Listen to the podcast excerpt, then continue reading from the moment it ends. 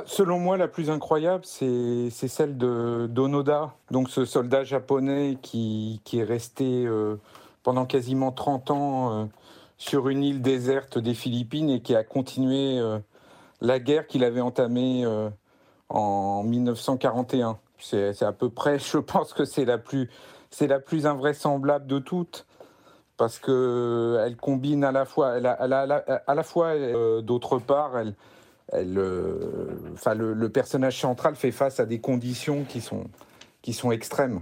Mais comment ça s'est passé, euh, cette histoire? Comment il a pu se retrouver tout seul pendant 30 ans, sans que personne s'occupe de lui? Alors, il n'était pas tout seul pendant 30 ans. au départ, ils étaient quatre. Euh, en fait, il avait, il avait trois hommes avec lui. Et il a poursuivi la guerre parce qu'il était persuadé donc le, le Japon n'avait pas, ne pouvait pas capituler puisque c'était contraire à la, au code Bushido. Et donc il était persuadé que les Américains euh, jouaient de subterfuge pour essayer de, lui faire abandonner la lutte. Donc il s'est retranché dans la jungle, sur une petite île des Philippines, et il a continué son combat. Mais il a continué son combat depuis l'île? Dans l'île. Dans l'île. À l'intérieur de l'île. Mais il n'y avait plus d'adversaires, il était tout seul.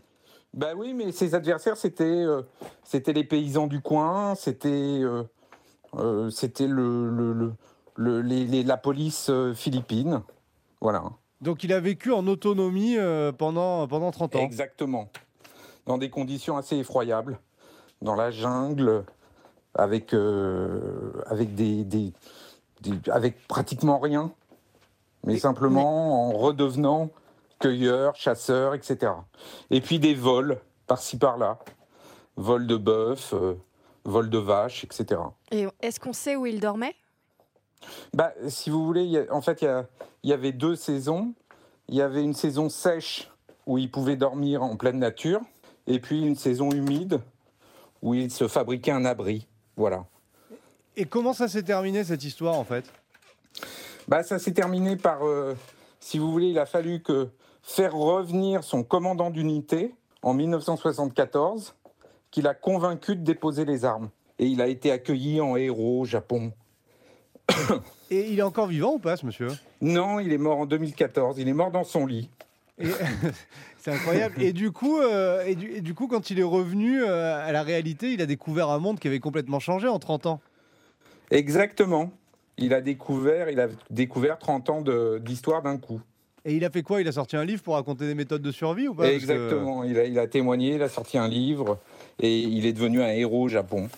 Mais alors, est-ce que vous avez une autre histoire de quelqu'un qui serait resté bloqué quelque part pendant plusieurs jours ou plusieurs semaines et qui a vraiment dû survivre seul? Il y, a un récit qui m'avait qui, qui impressionné parce que c'était des gens tout simples qui n'étaient pas prédisposés à, à la survie. C'était une, une Canadienne donc qui avait, qui, avait survécu dans une montagne du Nevada parce qu'il s'était perdu. Donc avec son mari, elle s'était perdue.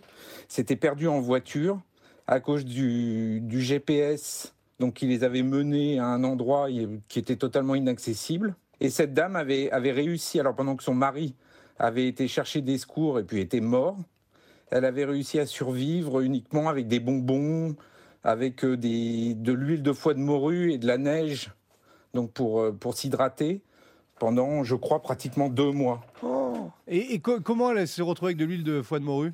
Ah, Parce qu'elle en avait emporté dans sa voiture. Ah, bah oui, c'est ce qui arrive souvent.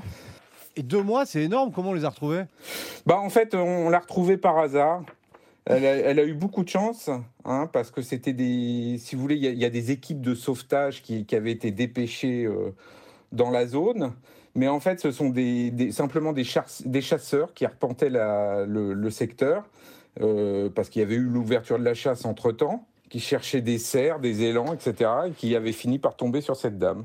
Et j'imagine qu'elle a eu froid pendant deux mois euh, dans la voiture. Ah bah, ça a été terrible. Non, mais en fait, euh, quand ils quand ils l'ont découverte, les médecins étaient étaient vraiment étonnés de, de, cette performance. Elle avait perdu 12 kilos. Hein. Et euh, ils étaient très étonnés. Et en fait, ils, étaient parvenus à la conclusion, qui est en fait la conclusion, euh, si vous voulez, à laquelle on parvient naturellement hein, dans ces histoires de survie, c'est que le psyché, vraiment la, la- capacité à endurer si l'épreuve est vraiment la première qualité pour, euh, pour avoir une chance de survie. Donc c'est le mental en numéro un, quoi. Oui, le mental, en, vraiment en numéro un. Alors le, alors, le mental en numéro un, surtout quand on est seul. Par contre, si c'est des survies, si vous voulez, à plusieurs, c'est beaucoup le- les interactions sociales, la capacité à, à se protéger les uns les autres et puis à, fa- à faire société. Et alors, il y a- l'histoire aussi euh, euh, d'Aaron Ralston, là, vous avez- je ne sais pas si vous la connaissez, qui, qui s'était coupé Oui. le bras. C'était un jeune euh, qui était, je crois, parti faire du, du canyoning hein, aux États-Unis, qui s'est retrouvé dans un, je crois, dans un trou. Il a retrouvé son bras coincé en- en- dans une ex-cavité et la seule solution pour s'en sortir, c'était de se couper le bras. C'était d'autant plus difficile là, pour se couper le bras qu'il avait, je crois qu'il avait sur lui euh, simplement un canif, enfin quelque chose de. Donc il, il a fallu, il, il a mis du temps quoi à sectionner. C'est Ouais. d'autant plus douloureux.